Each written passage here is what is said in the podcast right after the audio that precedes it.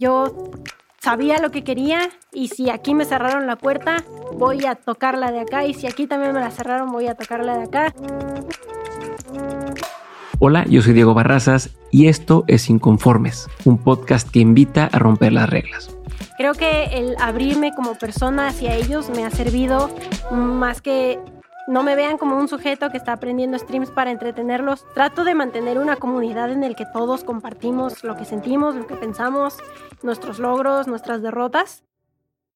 Primero quiero saber por qué decidiste irte a esto full time. No tengo entendido que desde los 19 años abandonaste la universidad para esto, que para muchos podría ser una locura. ¿Cómo, cómo decidiste hacer eso? Entonces, si podemos empezar con esta parte de por qué lo decidiste hacer y también desde cuándo manejas el nombre de, de Cameollo y de dónde viene esto?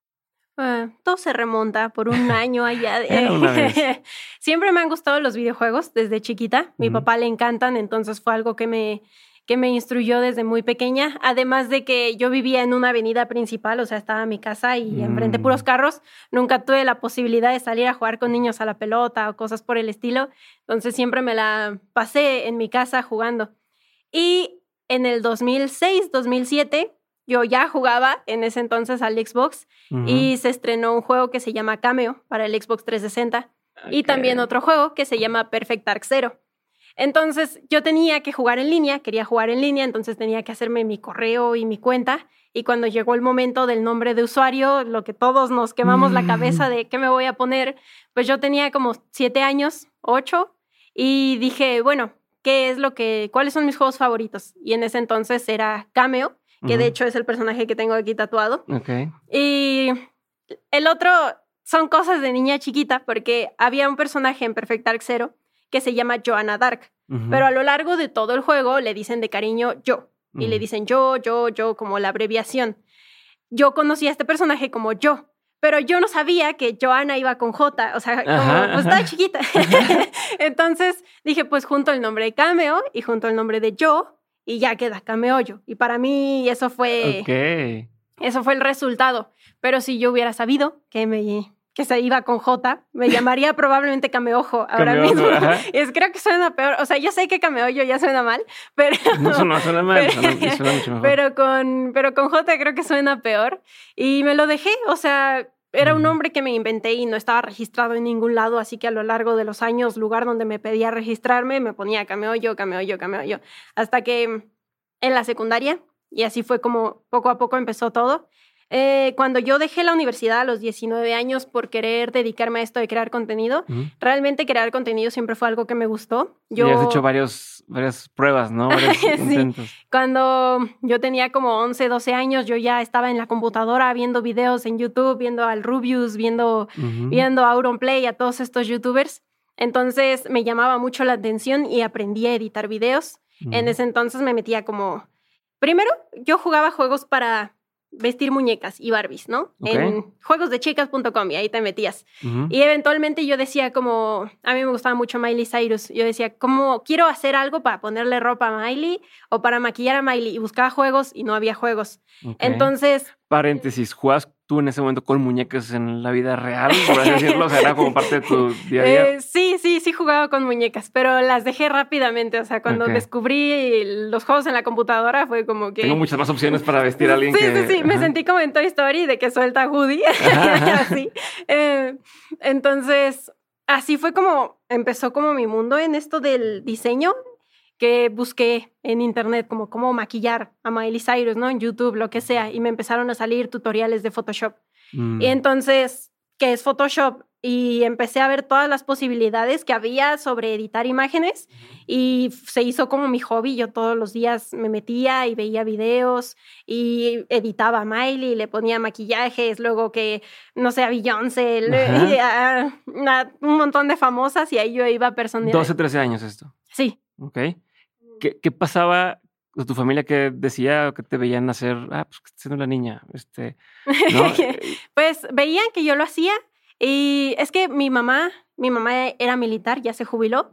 Entonces ella viajaba mucho y pues mi papá también trabajaba, entonces yo pasaba mucho tiempo en la computadora sola. ¿Hermanos, hermanas tienes? Tengo un hermano menor. entonces tampoco era como que él eh, Sí, sí, sí, tengo un hermano menor, nos llevamos seis años y yo introduje a él a los juegos y yo siempre lo cuidaba cuando mis papás no estaban.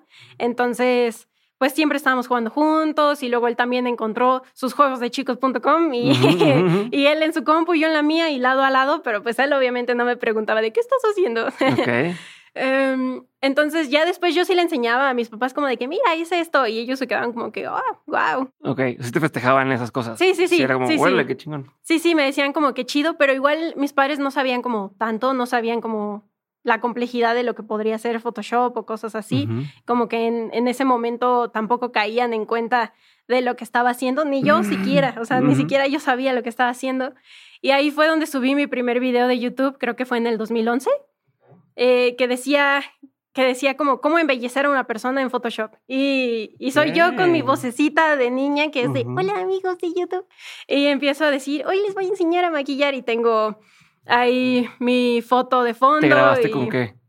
Ah, con el micrófono de Rock Band, que tiene el cable enorme, lo conecté a la laptop y me lo enredé en el cuello para que ah, se quedara aquí. Sí, para que se detuviera y yo pudiera usar la, la, computadora y pues prácticamente hice todo como así.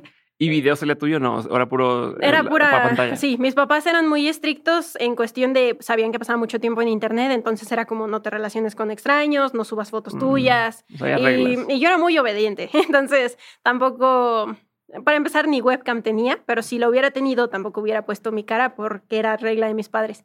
Entonces, ahí subí mi primer video y ya para los 14 yo ya sabía hacer muchas, muchas cosas en Photoshop.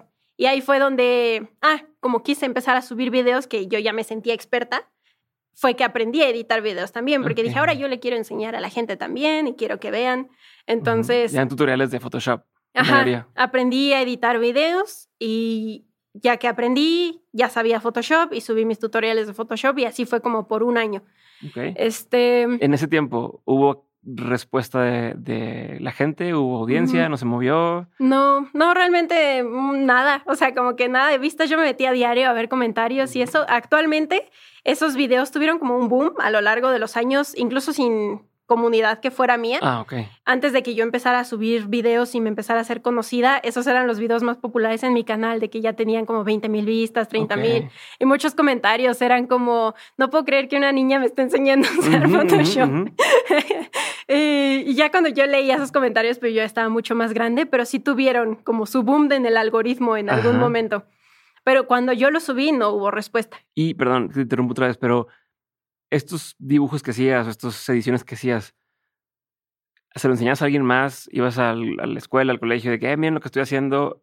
O sea, ¿había más gente, tus amistades involucradas en esto o eras como la mm. única que está en esto y los demás en su onda? Nada más era yo, pero tenía yo, es que yo era, yo tenía una obsesión muy fuerte con Miley Cyrus. Entonces, yo tenía una página en Facebook en donde subía mis ediciones de Miley y subía las, las noticias de Miley o fotos de que hoy Miley cumplió años, o hoy Miley esto, el chismógrafo de Miley y eso. Entonces llegué a tener como 10 mil seguidores en la página de Facebook y, yo, yo, tenía como una temática de que díganme su nombre y les hago una edición bonita con su nombre y fotos de Miley. Y ya, de esa forma me entretenía, era como para, para mí era como para jugar, ajá. Y ya los comentarios de que, ay, yo quiero uno como Camila o yo quiero uno de tal. Y ya, pues yo hacía diseños originales, les ponía su nombre y se los mandaba y ya los iba subiendo. Entonces, realmente esos eran como mis, mi círculo donde compartía las cosas. Ya eventualmente esa página me la hackearon. Entonces, fue, fue una historia muy triste, lloré mucho. Así te pero, Sí, sí, sí. Pero fue por avaricia, porque fue lo de que había otras páginas de Miley y yo quería como también administrarlas. Y este trato de que, bueno, yo te hago admin de la mía y tú me haces admin de la tuya y ah, somos dueñas. Y ahí valió mi página por confiar en la gente. Pero también fue porque no me conformé con mi misma página, quería como tener acceso a más y pues bueno, eh, fue de las primeras decepciones del mundo del Internet que tuve de pequeña. Primeras, porque me imagino que ha habido varias más entonces. Sí. Este, y ya, ese fue como por mucho tiempo mi hobby. Yo seguía jugando videojuegos, pero no estaba realmente interesada en subir contenido hasta que conocí Minecraft. ¿Y en las clases te iba bien?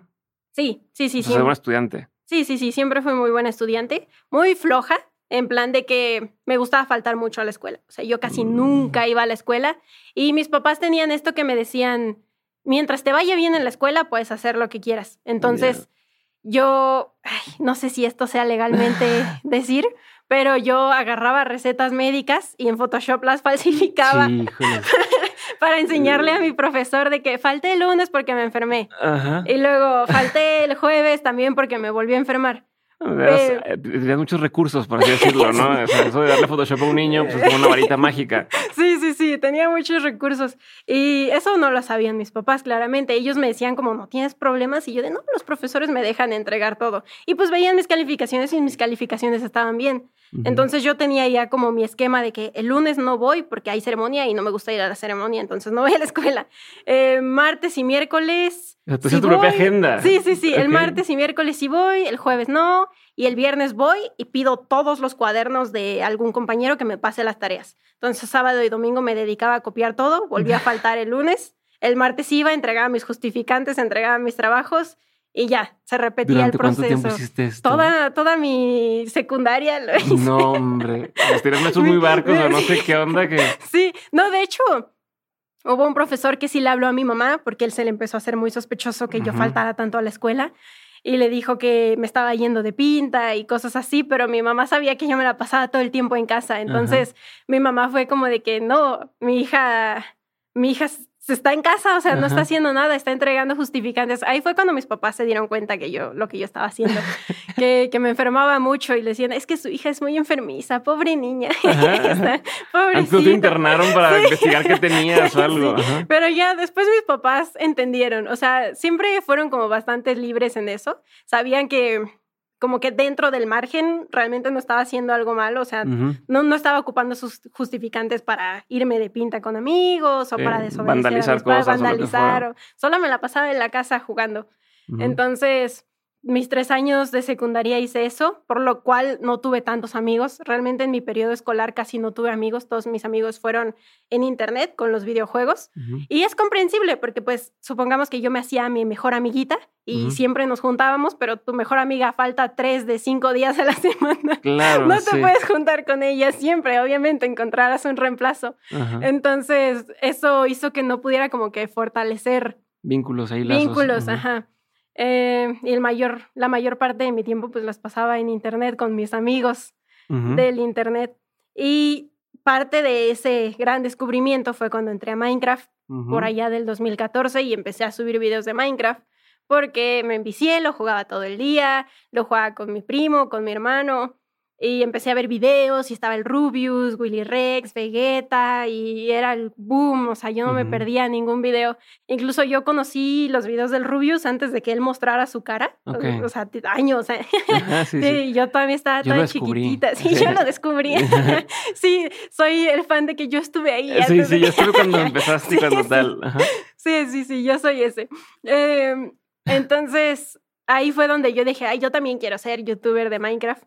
Y empecé a subir mis videos de Minecraft, pero en esa fecha también fue en la secundaria, parte del por qué no me gustaba ir, que lo descubrieron y en lugar como que de felicitarme, mm. me molestaban mucho, o sea, me molestaban mucho. O sea, los compañeros de clases descubrieron tu canal y te tiraban carrilla. Para empezar, se burlaban mucho del nombre de Kame y ya, mm. desde ahí yo me acostumbré mucho y me decían cameollo para todo, cameollo, cameollo. Y quien decía como, a lo largo del tiempo se convirtió ya más en un apodo que en una burla, pero como tal empezó como con una burla. Mm. Y siempre me decían, o sea, que yo iba en el recreo y me gritaban de que, uy, ¿para cuándo otro video de Minecraft? O que no sé qué, pero como que... Pero tú veías que había algunos que sí les gustaba del, de, eh. la escuela, o que incluso decías, se están haciendo mensos, pero sé que sí lo ven. eh, había, tenía un par de amigos que no les gustaba, pero me apoyaban. O sea, al menos no, no me tiraban carrilla, ¿no? O de que si veían que mis videos tenían muchos dislikes porque me dejaban dislikes para molestarme, ellos iban y le ponían like como, como para apoyar. O ponían un comentario, buen video, aunque ni lo vieran, pero buen video. Entonces me molestaban mucho en esa época, razón por la cual dejé de subir videos después mm. porque pues me desmotivé. Fue como que, ah, mm, me, me sentía Hubo un momento en el que subí un, un, video de jugando cartas con mi mamá, uno de Hearthstone. Y ahí me molestaban mucho, o sea, como de que, ay, tu mamá y que no sé qué, como, no sé, mm. muchas cosas. Entonces eso fue como que lo que explotó de que podría permitir que se metieran conmigo, pero no que se metiera con mi mamá. Entonces como que me desmotivé mucho y fue que dejé de hacer ¿Cuánto tiempo estuviste haciendo eso de Minecraft? Eh, yo creo que no constante, así que de diario, pero yo creo que sí como dos años subiendo ah, videos de vez en cuando entre mis 15 y 16 años. ¿Y siempre empezó a crecer el canal? Eh, sí, como 300 suscriptores, ah, lo que para mí era bastante. claro, se nos olvida, pero cada, cada que empiezas a ver que empieza a subir el número y dices, órale, está avanzando. Sí, sí, sí, sí tenía. Y mm, llegaban ya mis videos como a 50 vistas, 40, y ya para mí eso era como, wow, o sea, a lo mejor 30 son de mi salón que me molesta, pero los otros 10 son de fans. Ok, ok. Entonces, eh, ya así fue como empezaron a tener más vistas, pero lo abandoné. Luego de eso... Un bajón. Eh, ¿Mande? Te dio como un bajón, ¿no? Sí, sí, este me dio el bajón, pero no dejé jugar, me enfoqué, seguí jugando con mis amigos, ahí conocí a mi primer amigo de internet, que después conocí en persona, mis papás me llevaron a conocerlo en persona y todo. Mm, como para ver que sí. Sí, sí, sí, porque mis papás veían que pasaba mucho tiempo con él y era como, ¿quién es esta persona con la que estás hablando? Entonces, ya después eh, también él era de aquí, de la Ciudad de México, era más grande que yo como por dos años.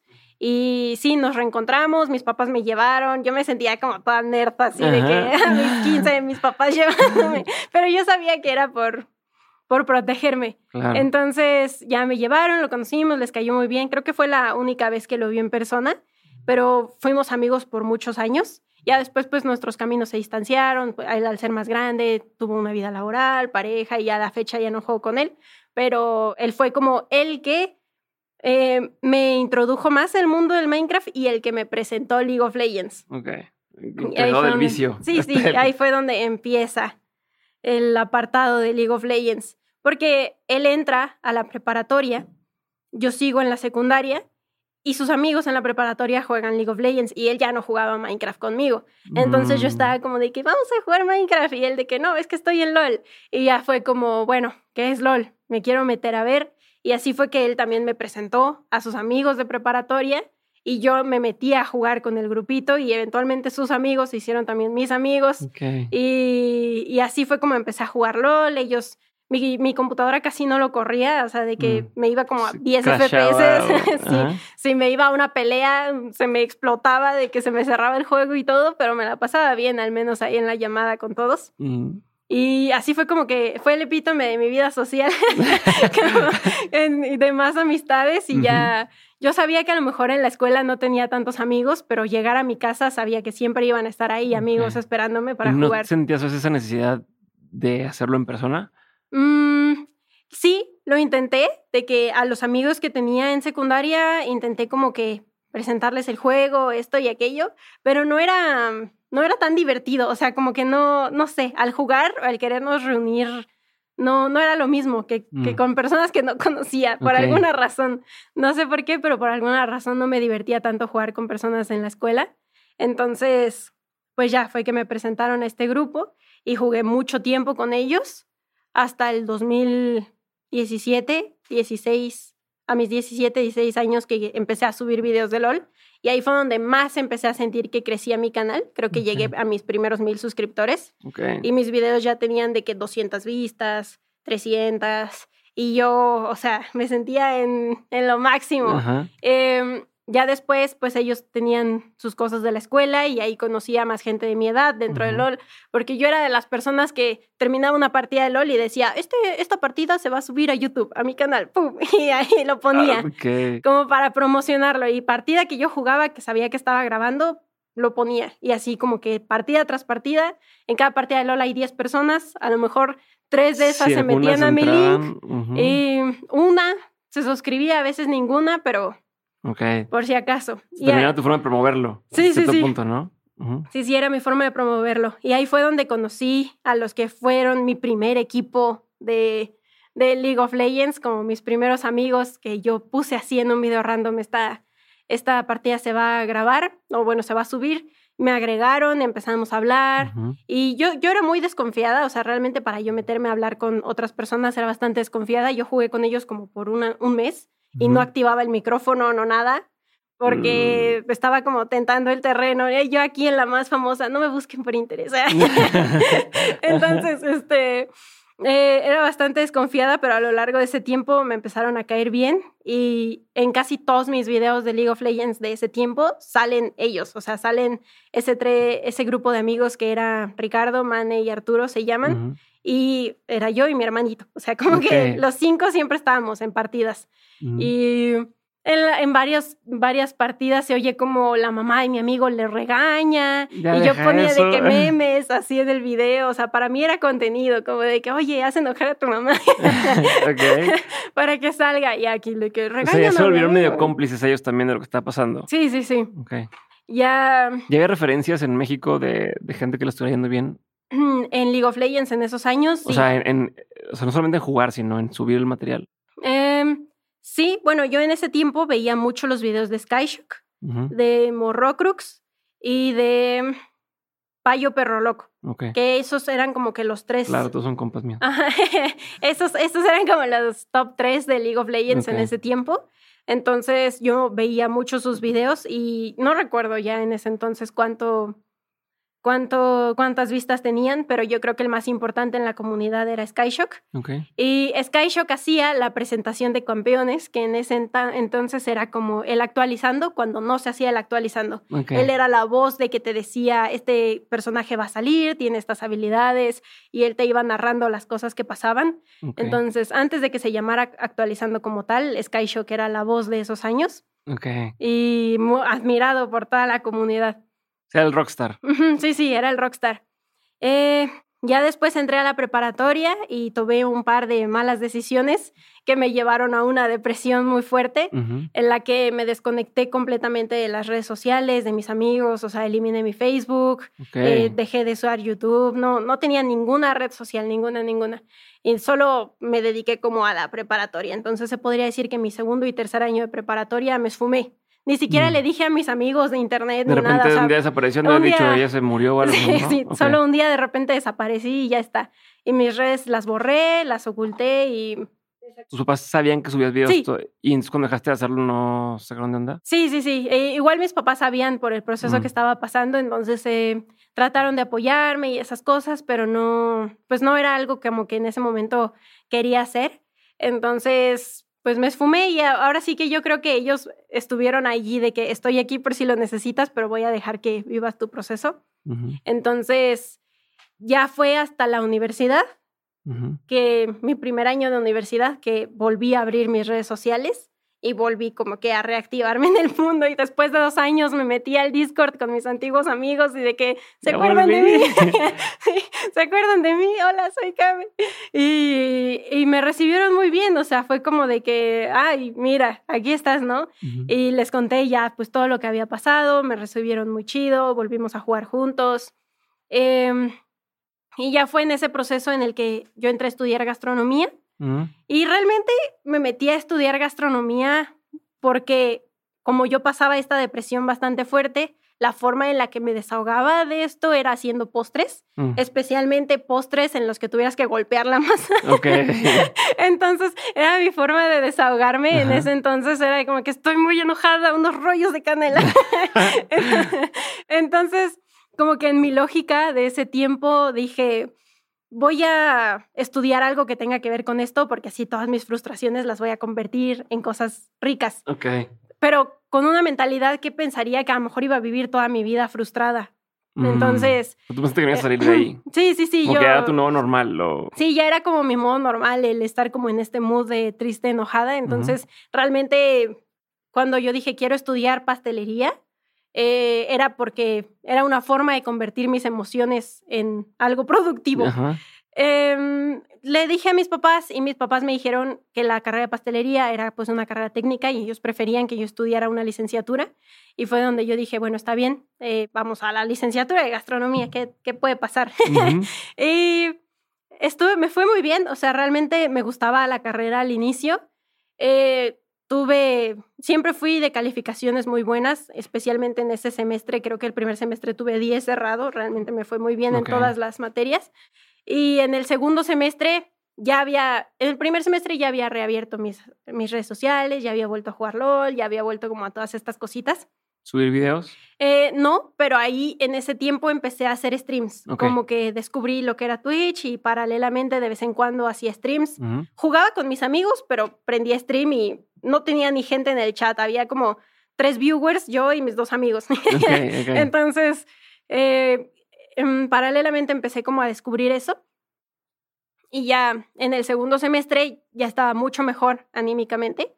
Entonces ya no me hallaba en la carrera. O sea, ah. era como... Eso que necesitabas ya no estaba ahí. Sí, era como, ¿qué estoy haciendo aquí? O sea, veía las cosas y realmente, es que realmente era muy buena, pero no, no me gustaba nada. O sea, me sentía como fuera de lugar, tanto en mi entorno como en, como, como en las materias, en todo. Incluso creo que el punto crucial fue que ya en ese segundo semestre que empecé a perder interés, reprobé un examen de pastelería. Y fue como que dije, ¿qué estoy haciendo? Porque no, no, no sé nada del tema, o sea, mi mente ya estaba en otro lado.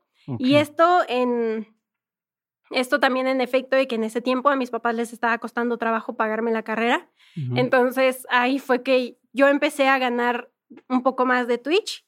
Y... ¿Te empezaste a hacer dinero en esa época? Sí, sí, hacía de vez en cuando. O sea, para que tú puedas, ahora ya no, ahora son 50 dólares, pero para en los tiempos en los que yo streameaba, para que pudieras retirar dinero de Twitch necesitabas acumular 100 dólares. Entonces, ya que tenía 100 dólares, te llegaba a tu banco.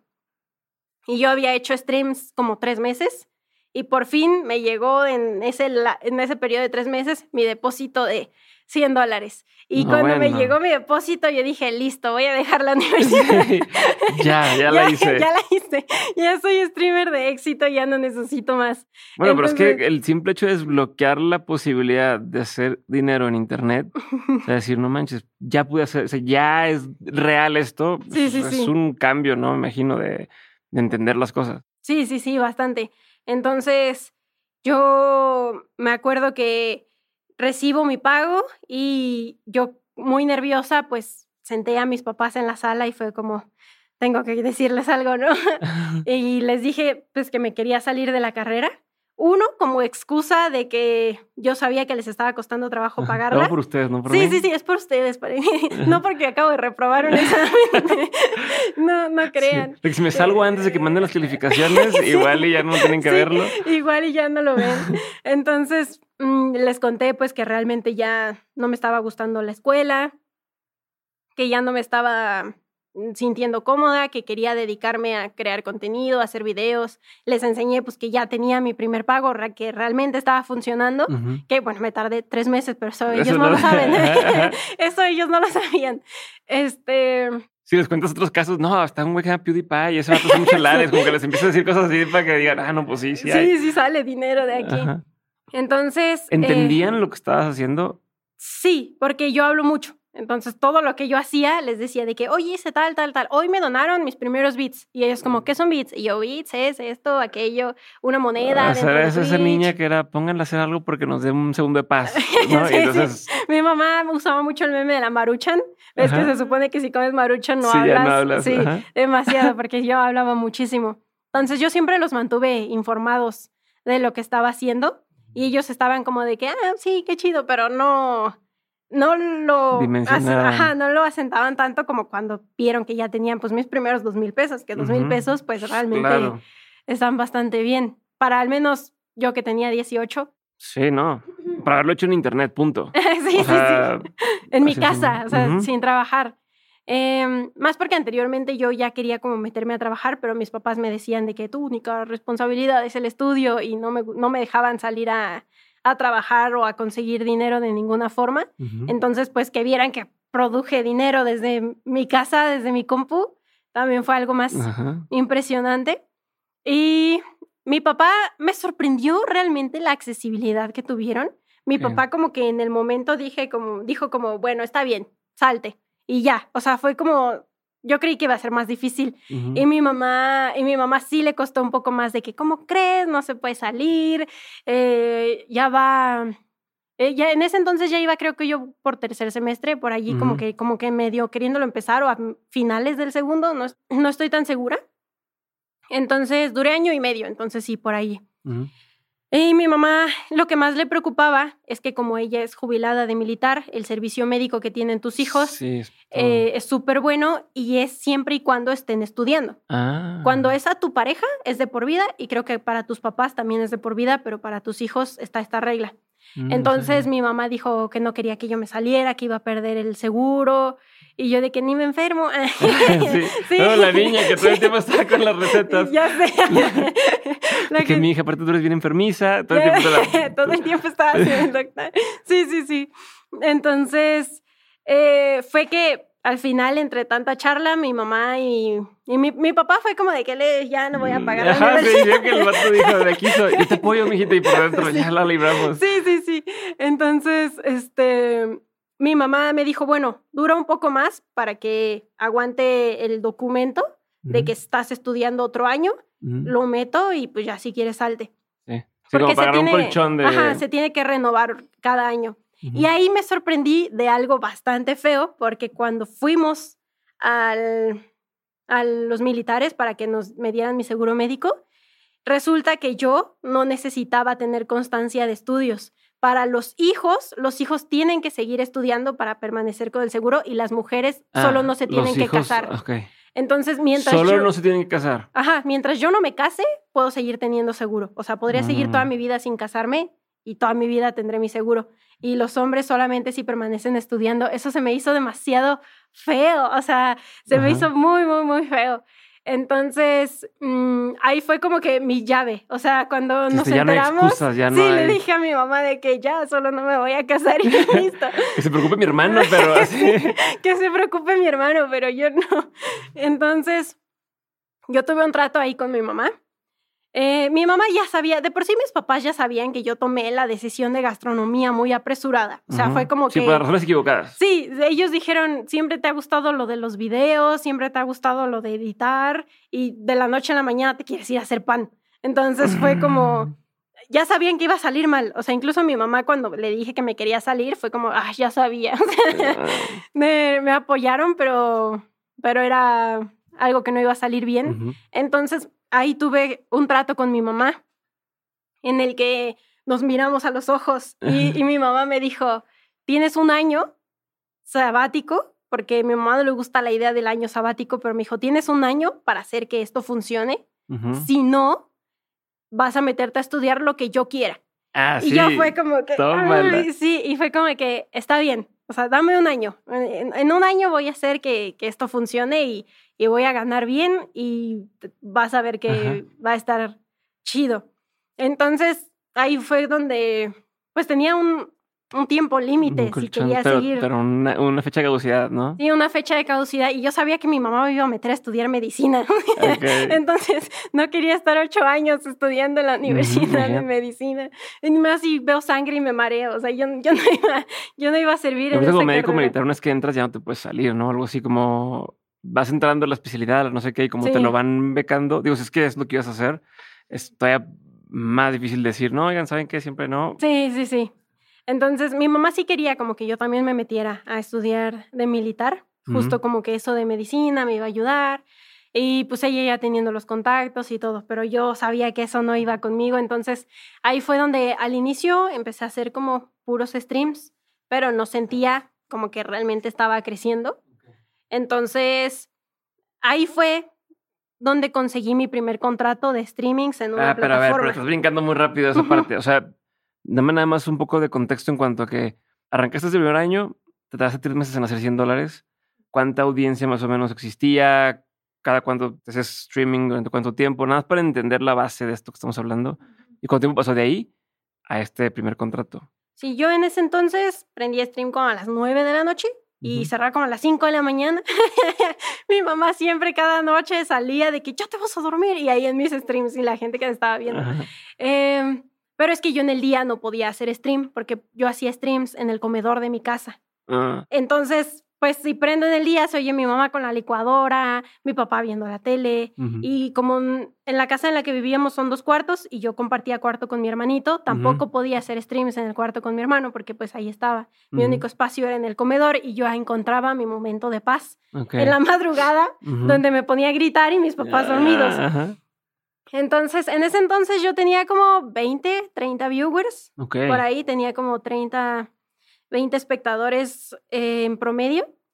Y lo que empecé a hacer fue como apegarme mucho a eventos, que yo sabía que iba a haber un evento en tal lugar y yo iba. O sea, como... Físicamente. Ajá, sí, físicamente. De que va a ser un torneo en el Arts de League of Legends.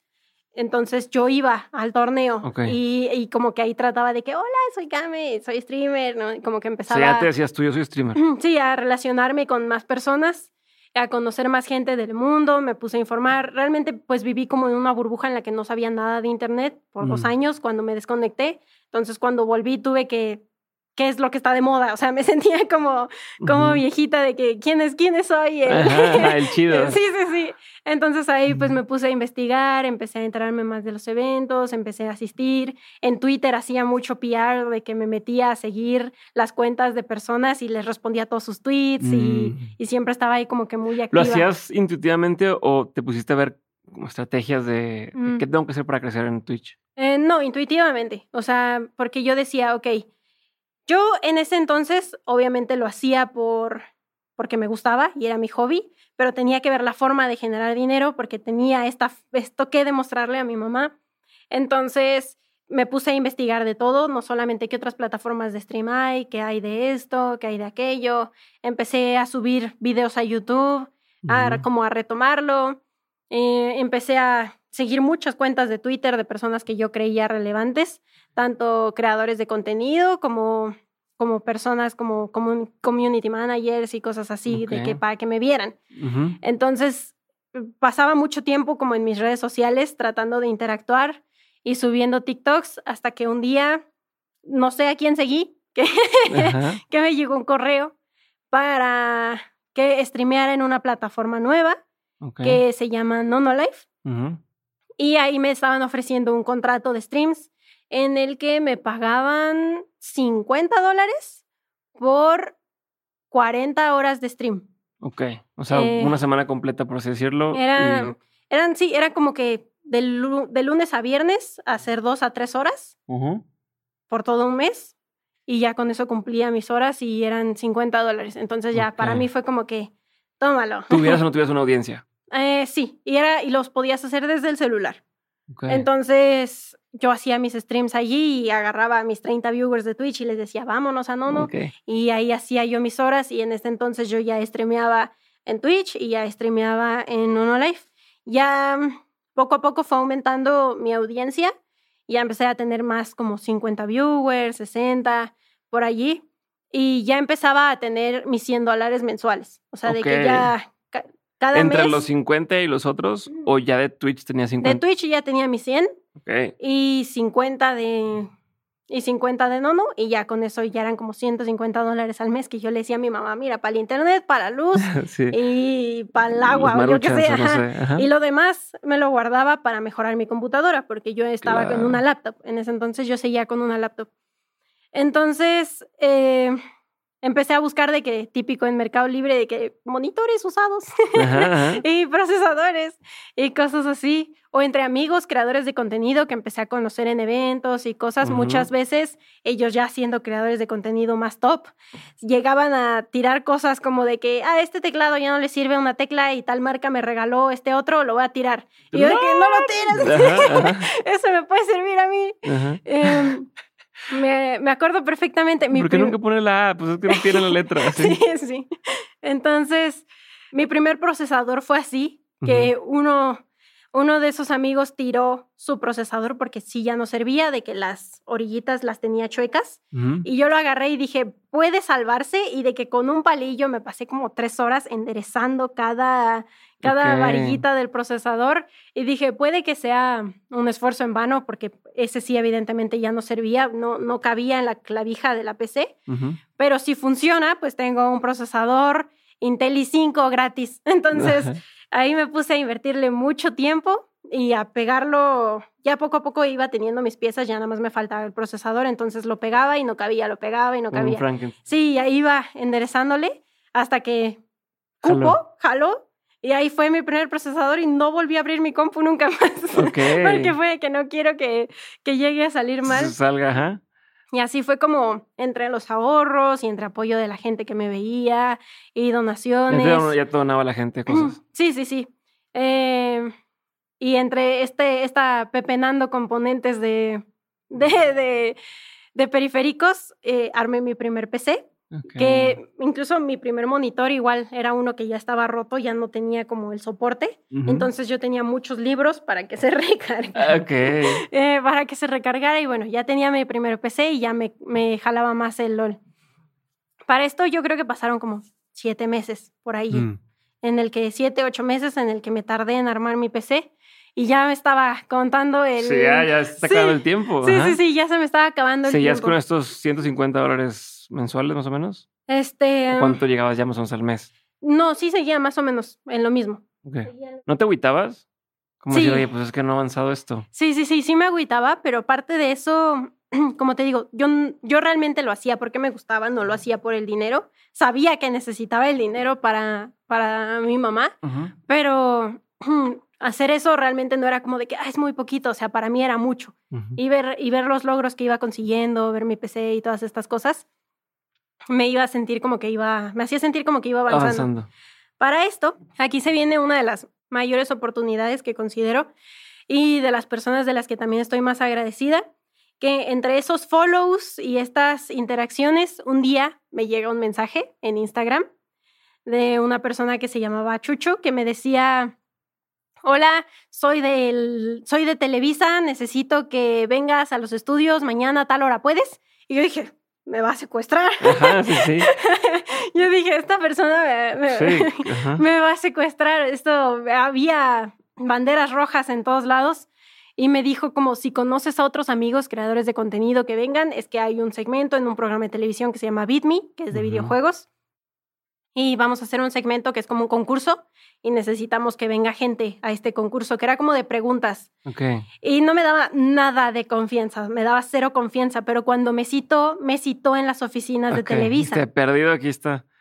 Sí, me citó en las oficinas de Televisa. Todos. Vamos, vamos a la siguiente. Le dije, le dije a dos amigos míos para no ir sola. Claro. Y pues nos fuimos. Y, también cuando dije a dos amigos fue que, ¿qué vamos a salir en la televisión? había, banderas rojas por todos lados. Sí, sí, le dije a mis papás. Voy a estar aquí. Sí, sí, sí. Le mandé mi ubicación actual, me fui acompañada, les avisé por todo. Y fue el Televisa, el ese que está súper, súper lejos. eh, y entre más nos alejábamos, yo estaba de que no, sé si estamos bien. Y luego cuando llegamos, se tardó como una hora en salir por nosotros, como de que no, ya casi llego, ya casi llego, y yo de que nada, me están chamaqueando, ni es de Televisa. Sí. Pero no, si nos dejan pasar, es este muchacho que se llama Chucho, viene de dentro con su tarjeta de BitMe y nos lleva hasta el fondo, fondo de las oficinas. Ya ni Televisa parecía, era como que dentro del terreno bajabas por una colina. Y yo, yo entre más avanzábamos iba como de que... ¿Qué está pasando? ¿En dónde me metí? Pero sí, hasta el fondo estaba el foro de BitMe y era un foro de televisión. Y, y, era real, o sea, cuando estábamos ahí yo dije, ¿what? ¿Cómo llegué aquí? Sí, sí, sí. Y aparecimos en el programa, en el sketch, y y le, le cae. Te fuiste, o sea, te fuiste ahí preparada como por si hiciera verdad, diciendo, ¿sabes qué? Me voy a, a maquillar, o sea, como voy a estar lista para estar a cuadro como yo quiero que me den a cuadro. Sí. okay. Sí, sí, sí, me fui arreglada, me fui bien vestida y de todas formas ahí tenían sus maquillistas, entonces sí, pues, pero, lo que me hice me Pero tú ibas con esa onda de, de ok, si esto sí me puede, o sea, si, si es verdad, me puede lanzar el estrellato. sí, sí, sí, sí, a eso iba yo. Ya que llegué me di cuenta que realmente no íbamos como que las grandes estrellas o streamers, ni siquiera íbamos como creadores de contenido, éramos así como público invitado nada más. Entonces estuvimos, respondimos un par de preguntas y creo que ganamos y... y bye. Y bye, ajá, sí. Y ahí fue donde conocí a Chucho y le caí muy bien a Chucho, él me cayó muy bien a mí y yo le dije que me había dado mucha desconfianza. Y eventualmente me volvieron a hablar para otro programa de entrevistas, así como parecido a este, pero en la tele, ahí en Pero chido, pero bien hecho. no, no, no. ¿Cómo está? Eh, eh, igual así una entrevista como... Es como si estaban mente, si no. no, no, no, eh, pero esa duró como 10 minutos, yo creo. Y, me acuerdo que... ¿Esto hace cuánto fue? Hace como dos años. Ok. Hace como dos años. Yo todavía tenía 19. Ok, y te no se acaba tu año. Todavía no se acababa ese año. Sí, sí, sí, todavía no se acababa mi año. Entonces mi mamá, yo fue que ya salí en la tele. Ajá, Ya hago este dinero, ya estoy en la tele. Sí. Eh, que ni me pagaron por salir en la tele, o sea, en esa nada más fue como de, pues, PR, por así decirlo, a ver qué salía. Para mi segunda aparición tampoco me pagaron y me presentaron en la entrevista como streamer profesional, streamer de éxito, y yo en el fondo sabía que tenía 50 viewers y me sentía como el síndrome del impostor. O sea, que si alguien que sí estaba haciendo streaming te veía y te iba a tachar como que, oye, ¿qué onda? Sí, era como de que, ¿qué estás haciendo tú aquí? Entonces, este, ya salgo yo en, en el programa de entrevistas y ahí este Chucho eh, me dice que tiene él aparte un programa con el Cojo Feliz, el comediante, La Hora Feliz Podcast, y ellos querían abrir otro programa parecido a Comedy, em, como a Comedy Central, y querían abrir un programa de podcast, querían abrir uno de noticias de videojuegos y cosas así. Y ahí fue donde me dijo que realmente me veía el talento y que si quería estar con ellos en, en este proyecto, yo le dije que sí. Mi mamá se le hizo muy sospechoso todo esto, entonces para cuando fuimos, las grabaciones esas eran en casa del Cojo Feliz, de Hugo. Entonces cuando mi mamá dijo, a ver, vas a ir a la casa de alguien a grabar, mi mamá me acompañó. Mi mamá fue conmigo en mi primer día. Em, Hugo se le presentó, se le presentó a mi mamá, se vieron que todo era profesional, les enseñaron los estudios, realmente en el departamento que tenían tenían cámaras profesionales, todo, ahí grababan el podcast. Y ya mi mamá vio que todo era, pues, bueno y que era de confianza. Legítimo. Legítimo, ajá. Y, ahí fue donde, ya, por eso digo que le debo mucho a ellos dos, porque yo no sabía nada, o sea, no sabía nada sobre hablar a una cámara, no sabía nada sobre producción, lo poco que sabía de edición, lo que había aprendido hace muchos años. Y ahí fue donde entre Chucho y Hugo me prestaron todos los, los fierros. Ajá, sí, todos los fierros. Y me dijeron, queremos un, programa de videojuegos, ¿qué te gustaría hacer? Al inicio yo dije, un noticiero. Y probamos con el formato del noticiero mucho tiempo, vimos que no pegaba, bueno, reseñas de videojuegos. Y yo hacía mi guion, yo iba a grabar allá, me enseñaron a cómo leer un teleprompter, me enseñaron con los micrófonos que se ponen aquí, la cajita que se pone aquí atrás, cómo expresarme en la cámara, porque yo me quedaba así. Oh, me acuerdo que yo hablaba así. en muchos de los videos, si te metes a ver los videos de ese tiempo, salgo yo como que así, porque no sé, como que no sentía, no sé, por alguna razón no sabía pararme. Y, y, me empezaron a dar consejos y yo creo que estos últimos meses de mi año, yo iba cada domingo o cada sábado a grabar a su casa, grababa mi sección, me tardaba unas cuantas horas porque ahí mismo grababa todo ahí mismo lo editaba y lo dejábamos. Ok, ya listo. Eh, lo dejábamos listo y ya me iba a mi casa.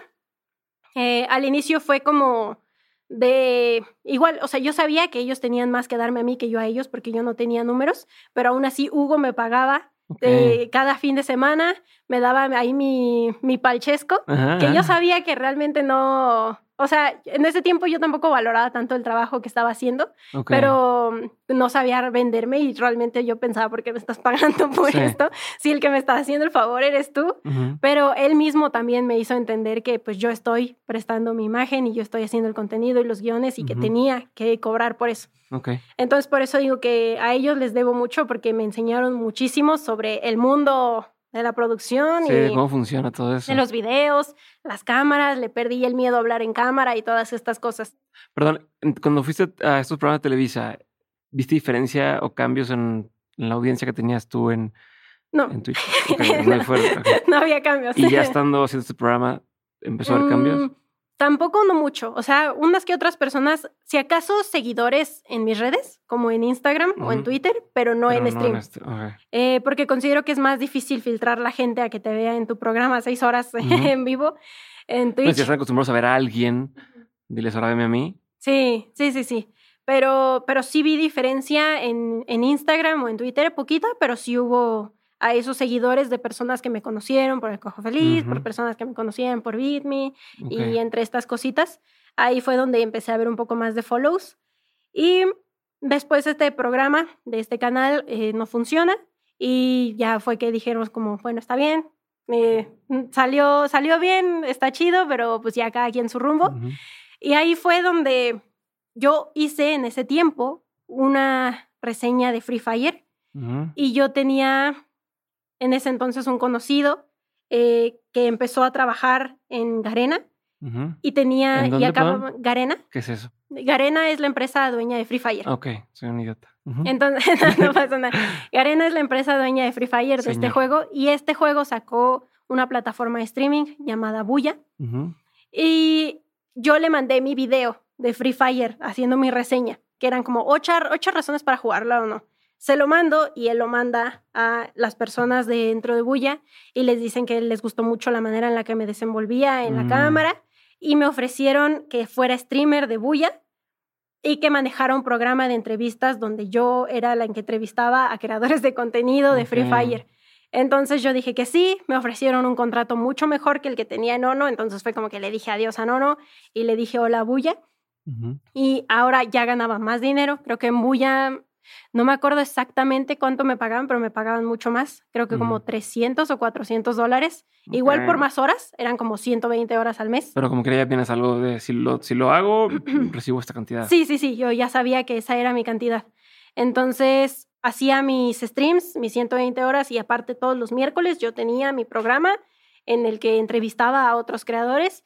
Todos los diseños y todo el branding lo, me lo daba Buya, Free Fire, pero en el OBS, la cuadración en el Discord, la presentación, el poner como los videos y estas cosas lo manejaba yo como mientras, sí, mientras entrevistaba de que sí, muy interesante y presionaba este botón, ¿no? Para que se pusiera la pantalla y así hacía todo.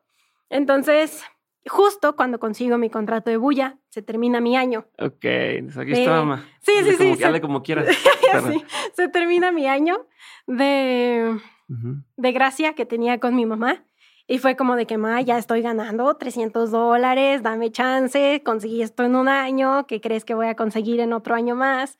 Y ya mi mamá se quedó como que bueno, y más porque a mi mamá le encantaba presumirle a mis tías, mira, mi hija está en la tele. ponle, ponle, Seguro que si, que si hoy sales en una nota en el periódico, lo que sea, lo va a presumir más a que si llegas y le dices, me contrataron de tal cosa o me dieron tal, como no, mira, salió en, el, periódico, sí, sí, sí. Entonces mi mamá ya empezó, fue como, empezó bien a ver progresos en eso y me dijo como que, bueno, está bien, ya veo que has conseguido las cosas, entonces te apoyo en esto totalmente, lo que necesites. Em, mi papá también y ya fue como que yo continué este proceso en el que ya streameaba en Buya y streameaba en Twitch y pues seguía. Ok, pero llevas entonces relativamente poco haciéndolo ya haciéndolo como profesionalmente diciendo, diciendo, va, es que dos años, sí, podría decir que tres, o sea, 19, si contamos mis 19, 19, 20, 21, 22 que tengo ahorita. Ajá.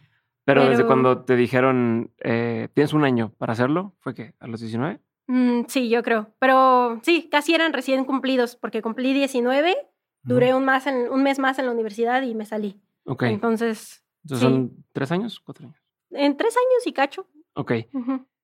¿Qué es lo que más ha hecho que puedas crecer, porque pues, según me estás diciendo, al principio fue lento, tardado, sí. esfuerzos que se iban hacia otras líneas que a lo mejor no estabas eh, monetizando, generando un ingreso y tú lo que hacer era, streamear y no estaba llegando la gente. ¿Qué hizo la diferencia? Eh, mi boom viene justo en este momento en el que yo ya pasó mi año eh, ya tenía yo una media de 60 viewers y con 50 viewers de media puedes pedir tu partner de League of Legends, en el que League of Legends te manda skin cada mes para sortear en tu comunidad, te invitan a eventos, ya no tengo que ir de colada, ya me van a invitar, este, y te ofrecen cosas, ¿no? Entonces, para este entonces, cada que Riot sacaba un nuevo juego, en ese momento sacó TFT, yo en todas mis redes sociales con los hashtags que Riot estaba promocionando y etiquetando como las cuentas oficiales, ponía, hoy voy a hacer 12 horas de stream del nuevo juego. Y ahí me aventaba 12 horas, entonces eventualmente los Rioters empezaron a decir como que quién es esta loca que hace 12 horas del juego que acabamos de sacar. y, y, eso hice, y ese sin tener League Partner, ese patrón lo repetí con cada juego que iban sacando. Ya cuando tenía a mi partner, me dijeron, hey, vamos a sacar un nuevo juego que se llama Valorant. queremos que tu canal de betas para esto, te vamos a dar la beta a ti, tu canal va a dar drops, si la gente te ve, les va a soltar la beta para que tengan el acceso anticipado al juego. Y ya sabían que yo iba a hacer mis 12 horas, como era mi costumbre. Entonces, ahí fue donde empecé a dar eh, mis streams de 12 horas todo el día y jugaba todo el tiempo Valorant dando drops y en ese entonces yo sé que la gente me veía porque querían, eran casi bots, o sea, que abrían mi stream y ahí lo dejaban hasta que les caía la beta, como que en modo fantasma les caía la beta y se salían, pero en ese entonces yo tenía como mil espectadores, o sea, de pasar de 50, pum, de repente despegué como a mil espectadores, tenía muchos. Y ahí fue donde me conoció quien es entonces mi actual pareja, que es Lola Silver, que un día llegó a mi canal y me puso como que gracias por el drop y yo lo leí y le dije de nada. sí, sí, chido, yo no lo conocía. Entonces pasa como este, pasan como dos días y yo estoy en stream y me llega un host. Eh, host o raid en Twitch es cuando un streamer cierra su stream y su gente te la manda a tu canal. Ok. Entonces llegan directamente a tu canal y te saludan y es como forma de apoyarse entre otros streamers. Entonces yo estaba en stream y de repente me llega un host como de mil personas de el Hola Silver y me quedé como... Eh. es como lo equivalente a, ahora te mandé flores o lo que sea, pero sí, de, te mandé a gente que te vaya a ver. Sí, sí, sí.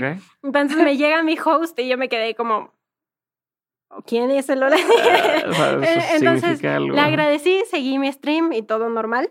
Ya después me metí a Instagram, obviamente hice mi investigación y le mandé mensaje y le dije como, como, gracias por el raid y ya. No me respondió, eso nunca. él, él, él nunca me respondió, pero yo se lo mandé. Y en uno de esos días, yo vi que él estaba streameando, yo no estaba en stream, me metí a su canal y vi que estaban buscando personas con quien jugar, pero yo no, o sea, yo en ese momento solo dije como que hola. Y y estaban de que sí, ¿a quién invitamos? Y que no sé qué. Y yo di como que saludé y su chat empezó a decir, invita a Kame, invita a Kame, invita a Kame. Y él dijo como, ah, pues aquí está Kame, pues invítenla. El y... pues si ustedes quieren, este, pues aquí que entre. Sí, y, y, le dijeron entre sus amigos, ¿quién es Kame? Había otro amigo suyo que sí fue bastante payasito en ese entonces, que se llama Kevo, que ahora es de mis grandes amigos también, pero en ese entonces dijo como, ¿quién es Kame? Y dijo, es una amiga mía, streamer también. Él le dice pero sí tiene números, si no, para sacarla. Así dijo en stream y yo como de que ya no me quiero meter. Entonces me metí a la llamada, me metí a la partida. y em, yo en ese entonces yo lo sentí como un ataque directo, pero ya con el tiempo me di cuenta que pues así se llevaban, como que ese era el, el humor, ¿no? Que tenían. Entonces me meto, no, no hablo, o sea, solo digo como que hola y unas que otras eh, calls dentro del juego como que, ah, no está el mito o lo que sea, terminé la partida y me fui y ya. O sea, no, me sentí muy incómoda en esa situación y mucho nervio también. Entonces ya no volví a jugar con ellos hasta que eh, me responde mi mensaje de Instagram y me invita a jugar GTA porque les faltaba gente que si querían que yo jugara con ellos. Entonces me meto al GTA en stream y aquí empieza lo que es como que, puff, el boom de tanto él y yo, en el que Kevo, dentro de GTA, nos empieza a shipear, como que a darnos... Ah, ¡uh! Entonces, eh, en su aburrición del juego empieza a rolear y a decir como de que, uy, a Silver le falta novia y que no sé qué, mm, pero él quiere una novia que cocine. Y luego yo de que yo estudié gastronomía y me salí en la carrera, ¿no? Pero, y de que, uy, y se empezó a hacer como que mucho, mucho Sí, carrilla ahí. sí, mucho carrilla. Y a la gente le encantaba esta novela y de ponerlo incómodo a él y de ponerme incómodo a mí. Y Kevo subió este primer video donde nos hace como un pequeño ship y este video tiene como 100 mil vistas, como 150 mil vistas y la gente empieza a preguntar que quién soy yo, que que qué estoy haciendo, que, que, sigan más con el chipeo, que, que, quieren ver más de esta cosa. Entonces, Kevo nos empieza a invitar a propósito a los dos juntos mm. para ponernos en situaciones muy incómodas. Y nos empiezan a hacer estas carrillas entre todos. Luego él empieza a decir cosas en su stream de chiste, como de que, ay, sí, la cama. Y yo empiezo a decir cosas en mi stream de que, uy, el silver. Y se hace esta novela en el que la gente iba de stream en stream, como de que, ¿ya viste lo que dijo Silver de ti? y me mandaban el clip. y de que, uy, ¿ya viste lo que dijo Kame de ti? ¡Pum! Y luego iban con el que, oye, ¿ya viste que lo que pasó de tal y tal? ¡Pum! Entonces, en ese tiempo me empezó a, a, conocer mucha gente, gracias a que me empecé a juntar con todos ellos que tenían grandes comunidades.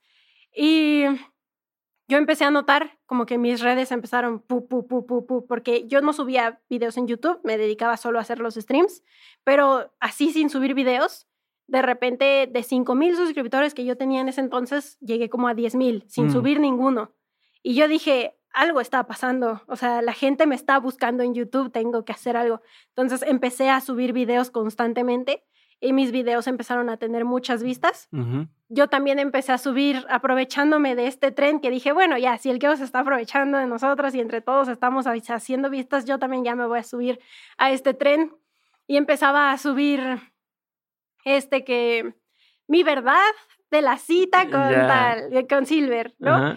Porque Kevo nos hizo una cita y él hizo un video, yo en la cita al final lo rechazo y quedo yo como la mala, ¿no? Dentro de la cita y todos de que, nada, pinche Kame. Y se puso mamoncita y cosas así. Y, y, yo subo mi video de que mi verdad de la cita y como lo que pasó de mi parte y ahí se empezó a hacer mucho, mucha bulla entre todos. Al mismo tiempo, también eh, me llegó mucha comunidad que, que, me quería y que me apoyaba, pero al mismo tiempo como que este ship empezó a volver algo un poco tóxico, porque si yo jugaba con un amigo mío que no fuera Silver, me llegaban comentarios horribles en mis redes de que era una una interesada, una ofrecida, o sea, por jugar una sola partida de LOL en la que a lo mejor no estuviera haciendo nada más que jugar con un amigo. ni se han visto en persona todavía, sí, sí, sí. pero bueno.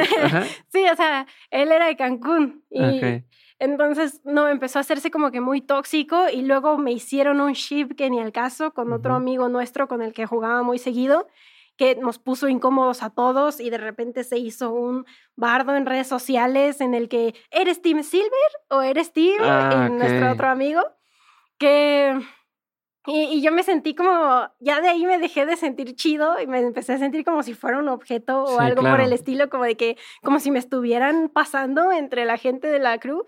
Entonces me alejé y les dije a todos de que ya no voy a jugar con ustedes, me voy a dedicar como a mis cosas, a mi contenido, voy a jugar yo sola, pero pues no puedo con estas oleadas de hate porque ya no, ya no quiero nada. Entonces, en este trance en el que me tomé mi tiempo y dejé de jugar con mis amigos, empecé a hablar más en privado con Silver, por Instagram, por cosas así, pues nos empezamos a gustar, se dio lo que se tenía, se dio lo que se tenía que dar y nos hacemos novios y él viene a verme desde Cancún aquí a la Ciudad de México. Ya le presento a mis papás, igual que mis papás, de que te presento a mi novio de internet eh, que conozco hace un mes. fue como, para mis papás también fue demasiado de que, ay, esta niña. Ah, empezó con sus cosas. Sí, y ya para este entonces, eh, obviamente, pues mi comunidad había crecido mucho más, ya ganaba yo más dinero, ya tenía las posibilidades de poderme independizar por mi cuenta, pero mis papás no querían que yo me independizara. Mi mamá me decía, tú solo te vas a ir de esta casa si es vestida de blanco. Me decía eso mi mamá.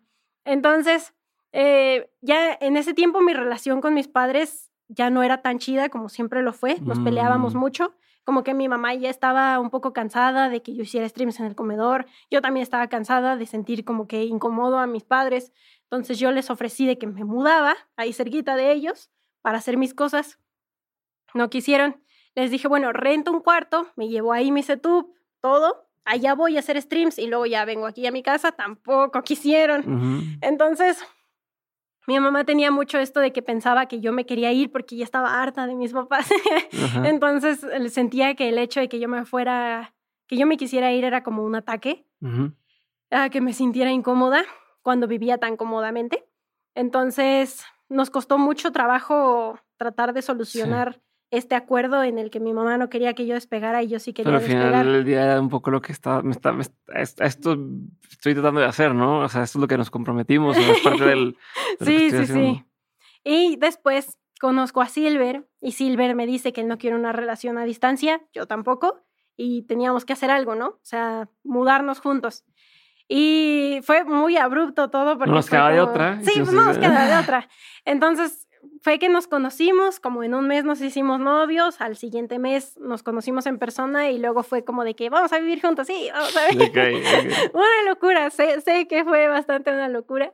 Y idealmente yo me iba a ir a vivir con él a Cancún. Él ya había rentado una casa y todo por allá. Eh, bueno, dado el enganche de una casa para que viviéramos y yo estaba convenciendo a mi mamá, o sea, me tardé como que el mes entero en convencerla. Cuando mi mamá ya estaba convencida, le dije a mi mamá, mira, tú me acompañas, vas conmigo, ves dónde vivo, todo, para que veas que es seguro y así. Incluso te quedas un tiempo con nosotros, no pasa nada. Y ya que mi mamá ya estaba... bueno para jugar. ya que mi mamá estaba como convencida, ya me quedaban así como una semana para irme, como tres días. Yo ya le estaba, así en la comida estábamos de que mi mamá, mi papá, mi hermano y yo, y yo de que ya tengo que ir comprando los boletos de avión, vamos por una maleta, y yo mencionándolo. Porque mientras yo convencía a mi mamá, yo todas esas charlas las decía con mi papá presente, pero mi papá nunca mm. decía nada. Entonces, cuando mi mamá decía que sí, pues yo asumía que mi papá también, pues que él no decía, no decía que sí, pero tampoco decía que no. Hasta que en ese momento mi papá me dice como, estás loca me dice, no te vas a ir a, no te vas a Como mudar que le esperando a ver qué pasaba, ¿no? ¿Hasta dónde, hasta dónde llega, hasta dónde llega? y me dijo, estás loca, no te vas a ir. Y yo le dije, pero es que ya me habían, o sea, ya dio el enganche de la casa, ¿por qué no me dijiste esto antes? Y mi papá como de que no, no, no te vas a ir a ningún lado. Mis papás muy conservadores me dijeron, ¿dónde has visto tú que la mujer es quien va a buscar al hombre? El hombre es quien tiene que ir a buscar a la mujer. Y me dice, si ese muchacho te quiere en verdad, él va a venir para acá. Y ahí lo dejó y me dijo, no vas a ir, punto. Y yo de, Ajá. ahora cómo le voy a hablar a Silver y decirle que su enganche... Sorry por tu enganche, sí, ya no voy a ir, no me dejaron. Entonces ya, le hablando, y chille, chille, de, no me dejaron ir. ¿Y qué dice mi papá? Que si de verdad me quieres, vas a venir tú, le dije yo. Y así, sorprendentemente, le digo eso y en esa misma llamada me dijo como, ya está, compró sus boletos de avión y me dijo, llego la próxima semana. y yo, y yo como, ¿ahora qué le digo a mi papá? ¿Qué, le digo a mi papá de que, ¿te acuerdas que me dijiste que si me quería va a venir? Pues aquí está. Pues ajá. Entonces le digo a mi papá, toda nerviosa, oye, Silver llega la próxima semana y se va a mudar aquí y que quiere que yo me viva con él. Y mi papá como, o sea, ¿qué? Que llega la próxima semana, fue mucha información. Entonces le habla y tienen una videollamada. Me dice como de que pásamelo y márcale ahora y videollamada. Y yo como... y ya le marco. ¿Qué es esto de Twitch en lo que estoy entrando? Así ah, mal. y tienen esta videollamada y no sé qué clase de magia hizo Silver en esa llamada que le dijo tantas cosas a mi papá, que termina la llamada y mi papá dice como, está bien, ya mañana vamos a buscar departamentos. Se ve que es un buen muchacho. Y, mi papá es la persona más desconfiada del mundo. Entonces como que en esa llamada le, le cayera bien. Sí, para mí fue como que, wow. Vimos departamentos, llega la siguiente semana, nos mudamos juntos, bueno, vivimos un tiempo en Airbnb, como 15 días, estuvimos viviendo juntos, mis papás nos apoyaron mucho en todo el proceso de mudanza, nos ayudaron, que mi mamá me da la vajilla que nunca usó y todas estas cosas, lo conocen bien. Em, le, realmente nos abrieron mucho las puertas a, a todo lo que necesitábamos. Nos ayudaron con el proceso, nos llevaron a llevar, nos llevaron a ver refris y esas cosas, ¿no? Entonces Silver en este entonces em, ya renta este nuevo departamento, entre los dos compramos cosas, que cama, refri y creo que ya, o sea, era como, ay, nuestros Pero dos camas porque no estaban casados. Eh, sí, dos camas. Este, cama, refri y dos escritorios y ya, era todo lo que teníamos. Y ya, encontramos departamento y nos mudamos. Y ya, el resto se podría decir que es historia. Y ahorita ya tenemos dos años juntos, dos años pues viviendo juntos. Sí, ya tenemos dos años viviendo juntos. Y ahorita, incluso yo diría que mis papás a veces lo quieren más a él que a mí. o sea, se llevan muy bien con mis papás. La relación que tienen es muy buena. Lo tratan, lo tratan como un hijo más, dirían. Mm. Em, está. Realmente ha salido todo muy bien. Y nosotros nos sentimos muy eh, bendecidos porque es como tantas cosas pudieron haber salido mal. Sabemos que muchísimas cosas pudieron haber salido mal, pero pusimos el esfuerzo y salió bien. Y ahí aprovechamos este boom porque pues estaba todo el shipeo y luego fue de que Silver y Kame nos hicimos un canal en conjunto que tenía cero suscriptores que se llama Silver y Kame.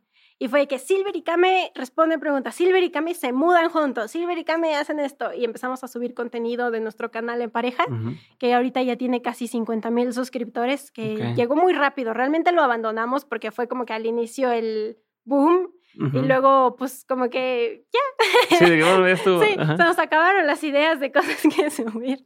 O había veces que no. A uno, pues, quiere disfrutar el tiempo en pareja y no necesariamente hacer de su vida un un show en vivo.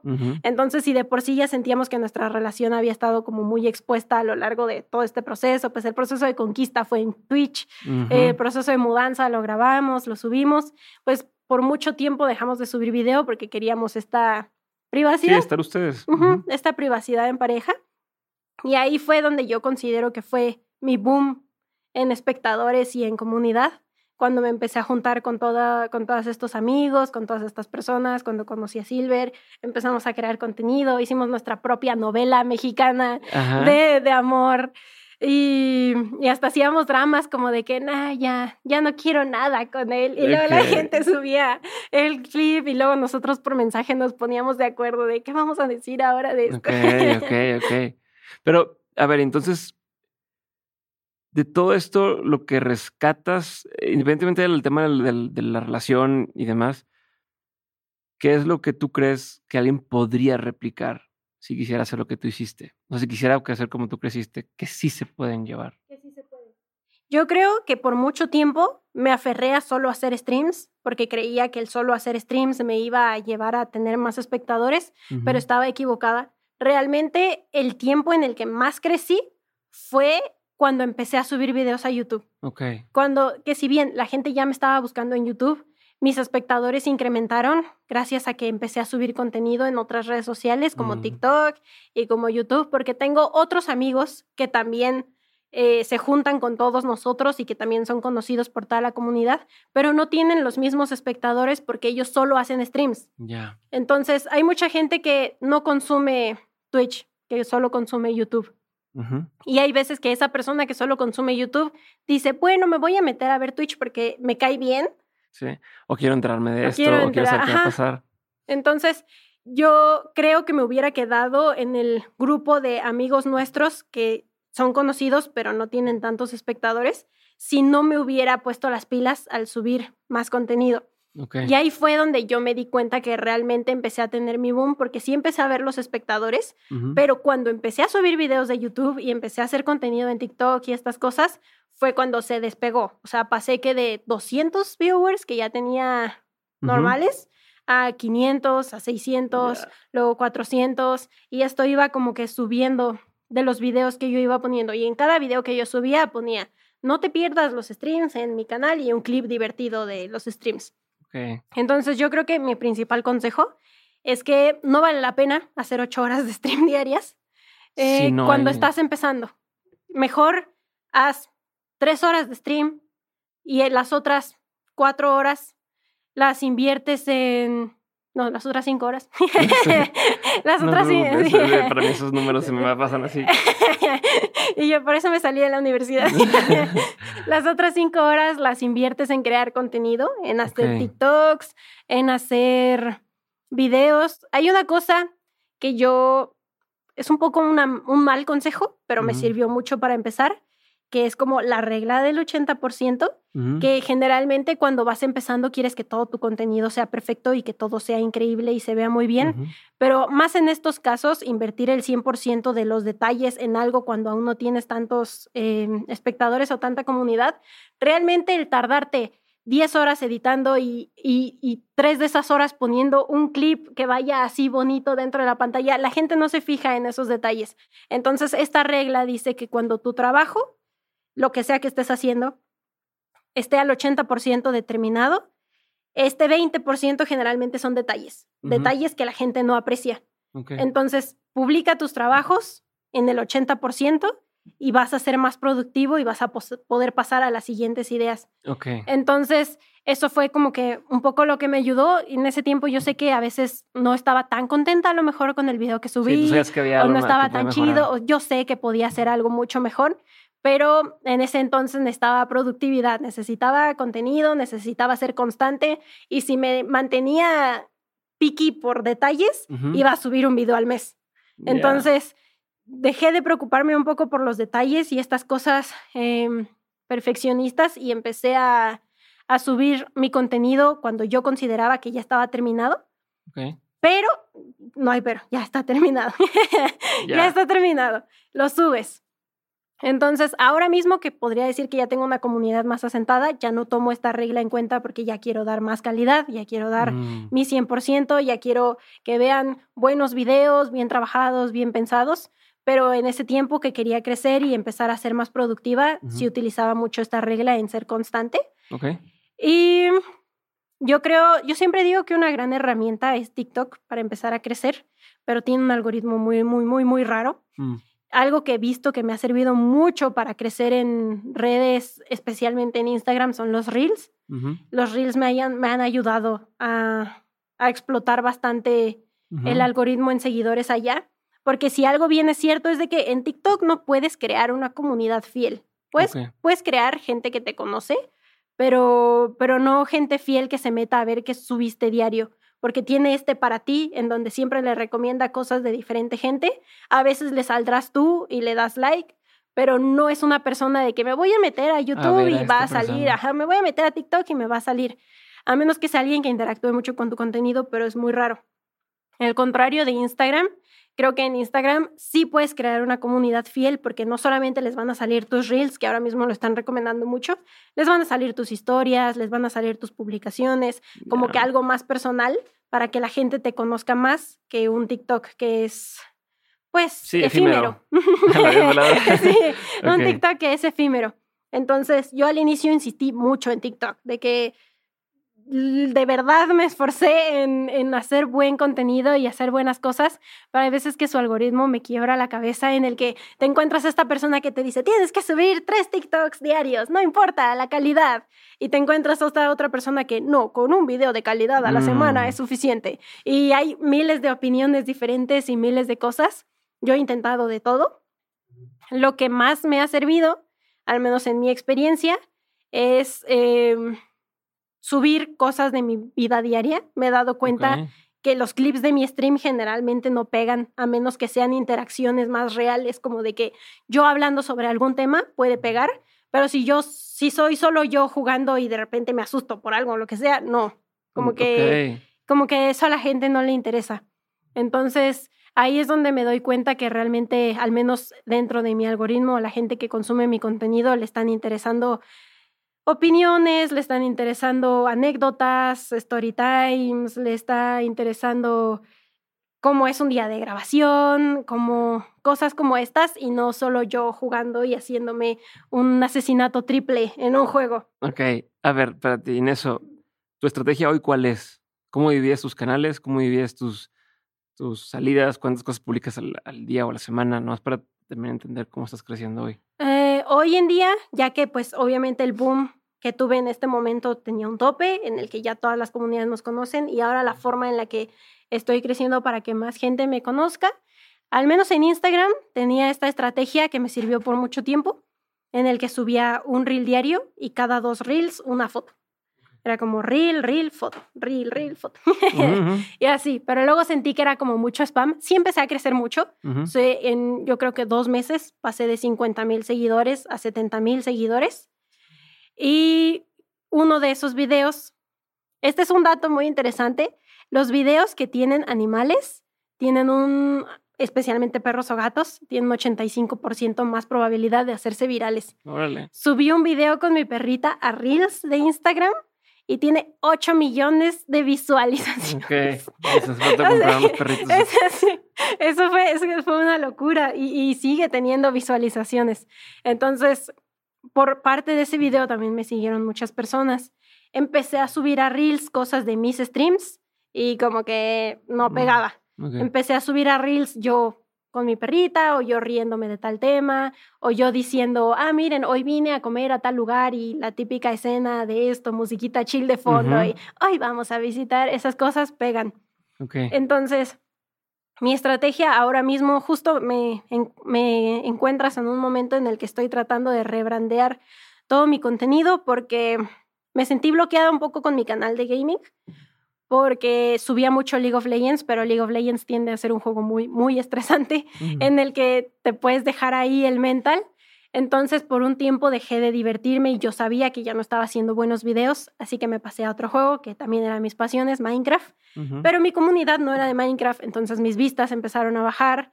Y luego traté de volver a LOL, pero se nota que ya no disfrutaba igual el LOL. Luego me voy al Minecraft y estuve como que en este limbo en el que no sabía realmente qué hacer o qué subir. Y mi canal ahorita está atascado en el que no tengo tantas visualizaciones. Y tengo este otro canal que es de blogs, en el que subo mis cosas del día a día, que en su tiempo lo usaba para contar chismecitos o anécdotas, que le iba muy bien, pero lo abandoné porque hacía 10 horas de stream. no me va a dar tiempo de subir tantas cosas.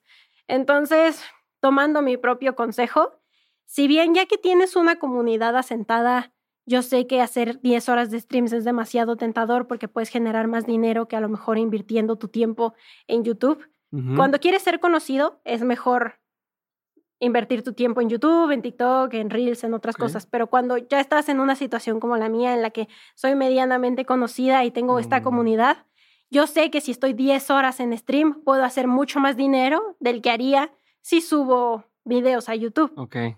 Por eso muchas personas llegan en este punto y ahí se quedan porque es cómodo. Yo reconozco es bastante cómodo vivir de esa forma, pero no te ayuda a crecer. Ok.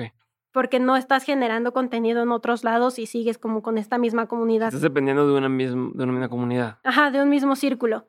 Entonces, ahora mismo lo que yo quiero es como expandir mi comunidad, expandir mi variedad de juegos, que más gente me conozca. Y con esto tengo que hacer el sacrificio de hacer menos horas de stream, pero invertir más tiempo a videos, que es una apuesta porque sé que no voy a hacer a lo mejor la misma cantidad de dinero que haría normalmente, pero si sale bien, podría entrar a nichos eh, como los de Minecraft que quisiera entrar, o este nicho de blogs, que para eso está mi segundo canal. Entonces, ahorita la forma en la que yo hago, organizo mi día, es como que me despierto, hago mis cosas, desayuno, depende. Pero más o menos, más o menos, digo, pensando en lo que eres desvelada y así. Si me desvele mucho, como a la una me despierto. Ok. Una, dos. Pero normalmente, como a las 10, 11, ya intento estar despierta. Me despierto, desayuno, hago mis cosas eh, y empiezo como a escribir, a tratar de tener esta lluvia de ideas, de consumir contenido. Ahora mismo mi canal de gaming lo quiero retomar en hacer cosas más de video, porque mi canal de gaming son fragmentos de mis streams editados y convertidos en video. Y quiero que ahora ya sean videos, no sé, top 5 juegos para tal cosa y más personal. Creo que esa sería la forma de rescatar un poco más mi canal, porque la gente ya sabe que mi canal son fragmentos de streams. Mm. Entonces, a la larga se vuelve repetitivo y se vuelve aburrido, como que siempre lo mismo, siempre también entiendo por qué tuvo como que está a la baja. Hasta yo misma, o sea, cuando, ni siquiera, cuando ni tú puedes terminar de ver un video tuyo es porque ya estás mm. haciendo algo mal. Te dejó de motivar, o sea, ya no, ya no, encuentras ese, ese gusto que tenías al principio. Sí, sí, sí, ese, ese gusto que tenía al principio, porque hacer 10 horas de stream, 8 horas te quema al final y luego volver a ver lo que hiciste en stream en un video y mm. luego subirlo, es como entras en un bucle que yo considero que no es tan sano. Entonces, ahora quiero redireccionar el contenido de mi canal en hacer cosas más personales, como por ejemplo ahorita tengo una, una pregunta que siempre me hacen, que voy a subir pronto, que el por qué solo juego personajes femeninos, nunca juego ningún personaje masculino, entonces es como un análisis sobre ese tema, o el top 5 juegos para jugar en pareja, cosas por el estilo, que son videos más pensados y que yo considero que son de más calidad. Creo que es lo que ahora mismo se merece mi comunidad y no solamente videos, fragmentos de mi stream resubidos. A ver, quiero la última parte de esto que justo lo que mencionas, el tema de comunidad. Ya van varias veces que mencionas comunidad, comunidad de mi comunidad, tal. ¿Cómo haces para mantener una comunidad activa, eh, comprometida, eh, contenta? ¿qué es lo que tú has tomado en cuenta que, o que te has fijado que funciona? Pues yo siempre he tratado de ser muy transparente, así como lo intento ser aquí en todos los aspectos de mi vida, intento ser transparente y eso lo mismo le digo a mi comunidad. Creo que el abrirme como persona hacia ellos me ha servido más que no me vean como un sujeto que está aprendiendo streams para entretenerlos los días que me siento triste, les digo, hoy me siento triste porque me pasó esto, y se abre un tema de conversación dentro del stream en el que otra persona también comparte que se sentía igual que yo, o en el que otra persona comparte esto, aquello. Yo llego a mi stream y digo, hoy me siento súper feliz porque hoy tuve un podcast con Nu y grabamos y alguien me va a decir como que, ah, felicidades, yo hoy pasé mi examen en la universidad, ah, felicidades, y como cosas como estas. Trato de mantener una comunidad en el que todos compartimos lo que sentimos, lo que pensamos, nuestros logros, nuestras derrotas, porque lo empecé a hacer yo. Yo empecé a compartir lo mío y vi que eventualmente la gente me empezó a compartir lo suyo y empiezas a conocerlos. Entonces, siento que así como, si bien para mí solo serán usuarios en Twitch, son para mí esos usuarios ya son personas. O sea, yo ya sé que fulano hoy tiene un examen, porque tiene una semana diciéndome que va a estudiar para su examen. Y yo tengo y está entretenido contigo, no voy a estar estudiando, pero bueno. Sí, sí, sí. Y yo ayer le deseé suerte. Entonces, hoy que prende stream, fulano me va a decir de su examen cómo le fue.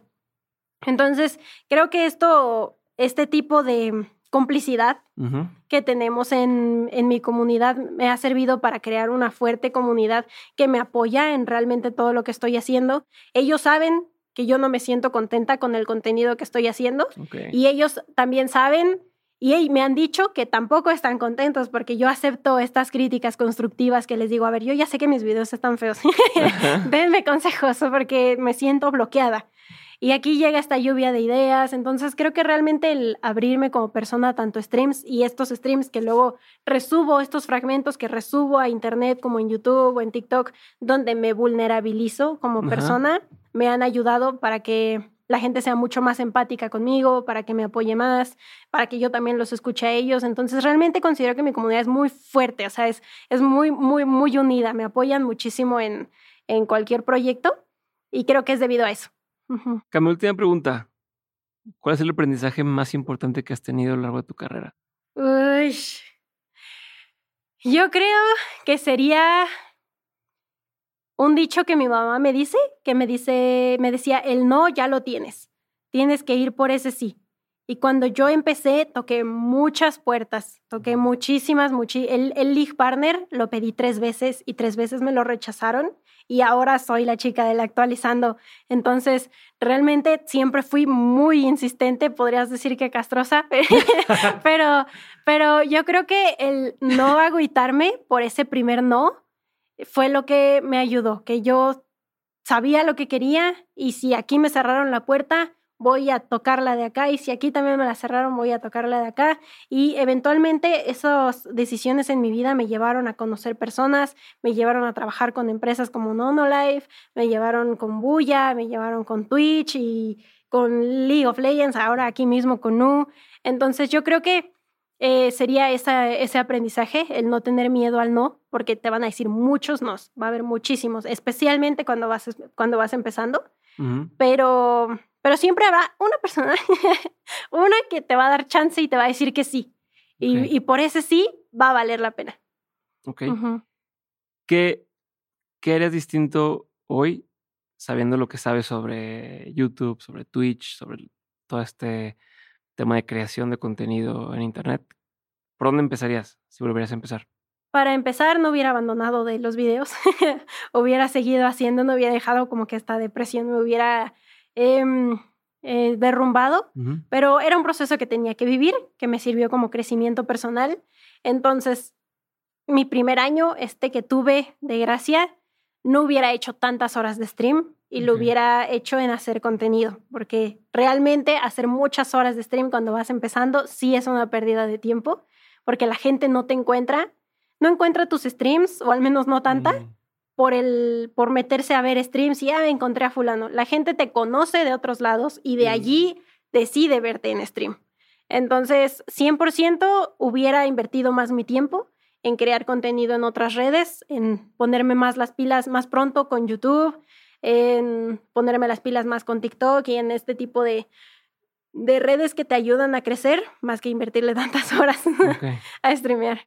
¿Existe alguna plataforma que veas que es relativamente nueva y que valga la pena explorar? ahorita? Mm, mm, no, creo que lo nuevo, lo nuevo, nuevo, que no son plataformas nuevas, pero lo que vale la pena ahora explotar son los shorts de YouTube y los reels de Instagram, porque como le quieren hacer la competencia a TikTok que estos videos de un minuto, em, me hice un canal hace poco sin decirle a nadie, no le dije a nadie de mi comunidad porque estaba haciendo un experimento. Empecé a hacer videos con una muñequita dando datos interesantes, siete datos interesantes de tal, porque quería saber cómo funcionaban los shorts. Y empecé a subir un short diario y en dos semanas llegué a dos mil suscriptores. Sin decirle a nadie. O sea, yo sabía que esos dos mil eran orgánicos eh, de gente que me estaba descubriendo y que no me conocía a mí como Kame. Entonces ahí me di cuenta que ahorita el algoritmo de los shorts en YouTube es bastante explotable en ese aspecto. Y los reels también. O sea, tuve un reel con 8 millones de vistas. eh, con un perrito. suban perritos. Suban perritos, usen shorts. sí, y no streamen tanto tiempo. Sí, sí, sí. Yo creo que esos serían los consejos.